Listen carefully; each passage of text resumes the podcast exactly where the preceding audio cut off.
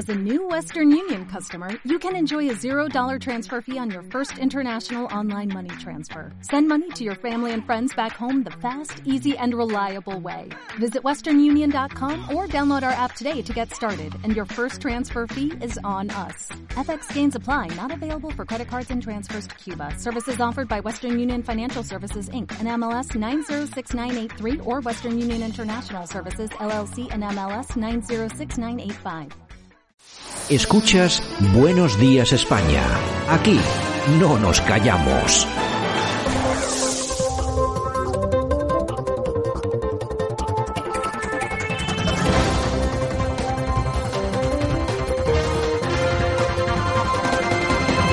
Y nosotros ya estamos en tiempo de análisis de lo que ha ocurrido durante las últimas 48 horas, por lo menos lo más interesante, lo hacemos hoy, como siempre, con el profesor Sergio Fernández Riquelme. Don Sergio, ¿qué tal? Buenos días. Muy buenos días, Santiago. ¿Qué tal el fin de semana? Bien, me imagino, ¿no? Sí, mucho frío, ya llega el invierno. Bueno, ya llega la, la, estación, la temperatura que debe de ser la habitual. Si como hay calentamiento, yo pensaba que en invierno íbamos a estar a 40 grados, pero bueno, parece que no va a ser así. ¿Será que están fallando las teorías de Greta Thunberg? No sé. En fin, bueno, eh, Sergio, si te parece, vamos a empezar con lo ocurrido en, en Nicaragua. Eh, Daniel Ortega parece que va a consolidar en aquel país un régimen de partido único. Sí, hoy hablamos de modelos mmm, políticos, ¿no? Y el sistema bolivariano se expande por Latinoamérica, por Hispanoamérica, Cuba, Venezuela y ahora descaradamente Nicaragua. En estas elecciones que ha ganado, obviamente, Daniel Ortega junto a su querida mujer Rosario Murillo, pues ha pasado lo que todo el mundo esperaba. El camino eh, bolivariano hacia una dictadura de partido único. Recordemos que los siete candidatos que optaban a la presidencia presidencia del gobierno de Nicaragua o están en la cárcel o están en el exilio, ¿no? Ese es el modelo que muchos de nuestros políticos españoles quieren o por lo menos admiran. Esperemos que se quede en Latinoamérica y que nunca llegue al viejo continente. Ah, el problema es que se, ya lo tenemos a las puertas y fíjate que me llama poderosamente la atención con el pasado de este hombre por haber pertenecido a, organizaciones terroristas, pero también por los escándalos sexuales, incluso con niños, y ahí están, ganando las elecciones. Eh, me imagino que habrán metido mano a las urnas. Quiero pensar.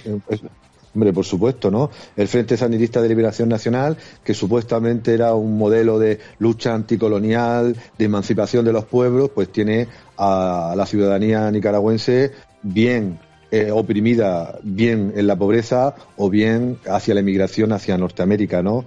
Un modelo político que se está extendiendo, repito, por Latinoamérica y que va a dejar pues ese país obviamente como un erial, ¿no? Estamos viendo pues eh, protestas en las calles, la falta de recursos económicos, pero lo tienen como han aprendido de Cuba, de Venezuela, atado y bien atado todo. Bueno, vamos con un aplauso a la corrupción. Que por cierto, el lunes arreglo lo de la plusvalía, ¿eh? Hombre, claro, el lunes lo llevo al Consejo de Ministros. Bueno, lo lleva al Consejo de Ministros, cosa rápida. Sergio. El, sí, el modelo político español, donde una ministra sin ningún tipo de formación económica es la ministra de Hacienda, ¿no? Y por eso dice estas cosas en un mitin público del Partido Socialista Obrero Español, ¿no? Siempre hemos soñado con una España donde la calidad, la eficiencia y la eficacia fueran los criterios para elegir a nuestros políticos y para gestionar lo público. Pero con declaraciones como esta podemos ver cómo se hacen las cosas en el gobierno central y posiblemente en el resto de gobiernos autonómicos y locales, ¿no?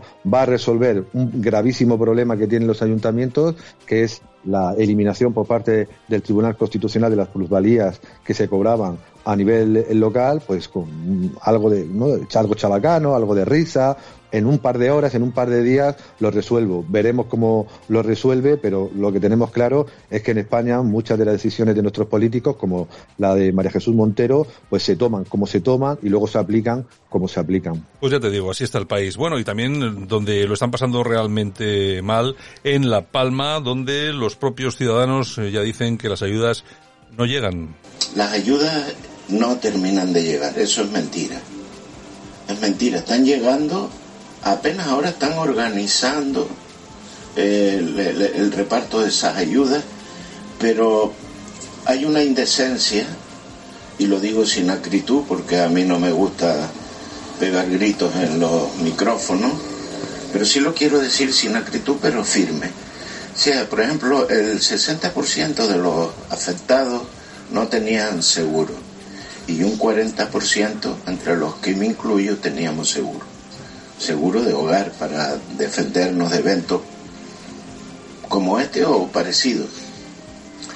Pero ocurre el hecho que ahora esas ayudas del Ministerio del Interior, por ejemplo, que son de 30.240 euros, a los que no tienen seguro se las dan enteras y a los que no tenemos, a los que sí tenemos seguro, al 40%, nos las reducen incomprensiblemente. Bueno, tú fíjate cómo están las cosas, Sergio, y qué, de qué ayudas estamos hablando. Da un poco de risa también, ¿eh? Y además tú, durante semanas, a contracorriente lo has ido denunciando, ¿no? ¿Cómo es posible que unas personas que lo han perdido todo por algo tan brutal como un volcán, pues hasta ahora, 50 días después, no hayan cobrado prácticamente nada, ¿no? Siempre nos llenamos de solidaridad, siempre el postureo es algo, parece que típico de nuestra actitud social ante los que lo pasan mal, pero a la hora de la verdad, el modelo político y administrativo español deja, como estamos viendo en las noticias, a muchísimos palmeros sin nada, ¿no? Eh, esta plataforma de, afectados por, el volcán lo, está denunciando. Yo, al contrario que ese señor, yo lo hubiera gritado, yo, él ha sido comedido, ha sido educado, eh, pero yo creo que después de 50 días de un volcán que parece que no va a parar en mucho tiempo, creo que es la hora de levantar la voz por estos españoles de Canarias que lo están pasando muy mal, que han perdido su trabajo, ha perdido su casa, mientras eh, ministerios variados como el de Igualdad se dedica a financiar pues todos los socios y vicios variados que tiene la población afecta al sistema político gobernante, ¿no? Por tanto, esperemos que más personas recojan lo que hacemos aquí en Radio Cadena Española y denunciemos pues esta situación tan lamentable en la que se encuentran nuestros compatriotas canarios. Pues sí, lo venimos diciendo ya desde, bueno, creo que desde el primer día, que había que responder ante la necesidad que había provocado la erupción del volcán a numerosos habitantes de La Palma, que tampoco son tantos. Es que, claro, vamos a ver, al final uno se pregunta, ¿pero cuántos damnificados hay? Se está hablando que hay aproximadamente unas 1.200 viviendas, tal y cual. Es que nos estamos, Sergio, nos estamos gastando el dinero en verdaderas tonterías ¿eh? y luego resulta que esta gente las hacemos esperar, pero las hacemos esperar por, atención, ayudas de 30.000 euros que te dan, si no tienes seguro, 15.000 si lo tienes. ¿Qué, vas a hacer con eso? Eh, ¿Comprar una casa? Es imposible, ¿no, Sergio? Claro, y son, ah, se calcula un, unos 7.000, unas 7.000 personas, más los afectados indirectos por el turismo, por ciertos negocios, que se encuentran con una mano delante y otra detrás. Lo has dicho todo muy bien. El gobierno, en función de criterios ideológicos, se gasta el dinero en lo que siempre denunciáis en, en, el programa, ¿no? En tonterías variadas, en chiringuitos diversos, pero a la hora de la verdad, cuando la gente necesita al Estado, más allá de la solidaridad lógica y necesaria de la ciudadanía, ¿no? Comprar plátano de Canarias, abrir cuentas en los bancos para ayudarle. Cuando el Estado se necesita, pues parece que o no aparece o tarda, como estamos viendo, demasiado. Bueno, eh, no todo el mundo va a estar de mal humor hoy. Yo creo que los que van a estar, yo creo que los que están de muy buen humor son los republicanos en Estados Unidos. Bueno, fíjate que ni más ni menos que un tal Edward Durr, un camionero, ha logrado ser presidente del Senado de Nueva Jersey, de New Jersey. Parece ser que es el nuevo héroe republicano, ¿no?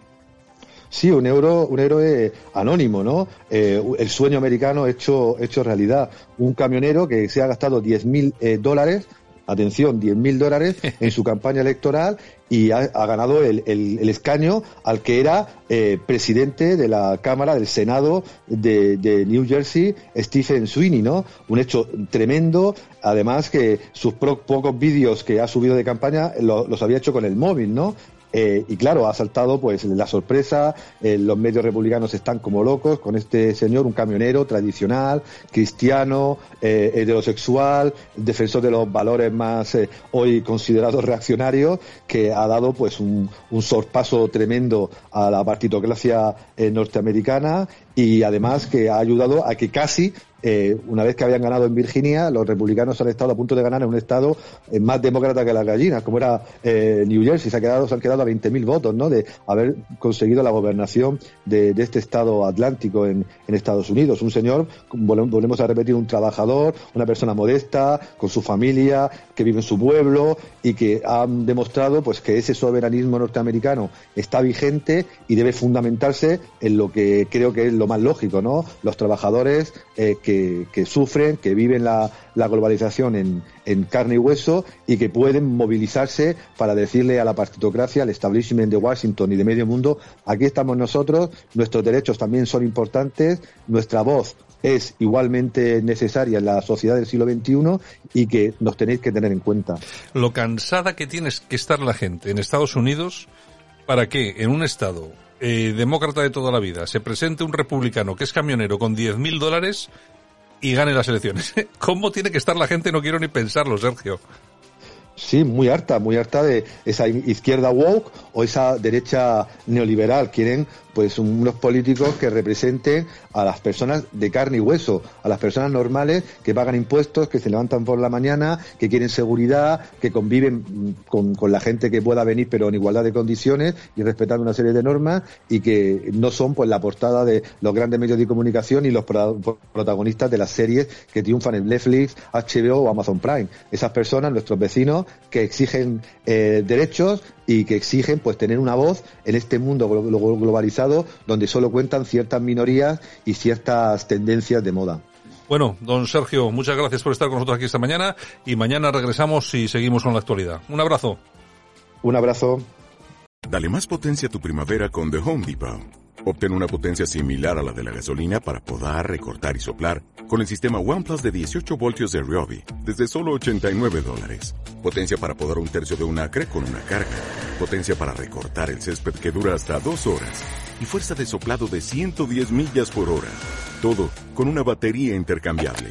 Llévate el sistema inalámbrico OnePlus de 18 voltios de Ryobi. Solo en The Home Depot. Haces más. Logras más.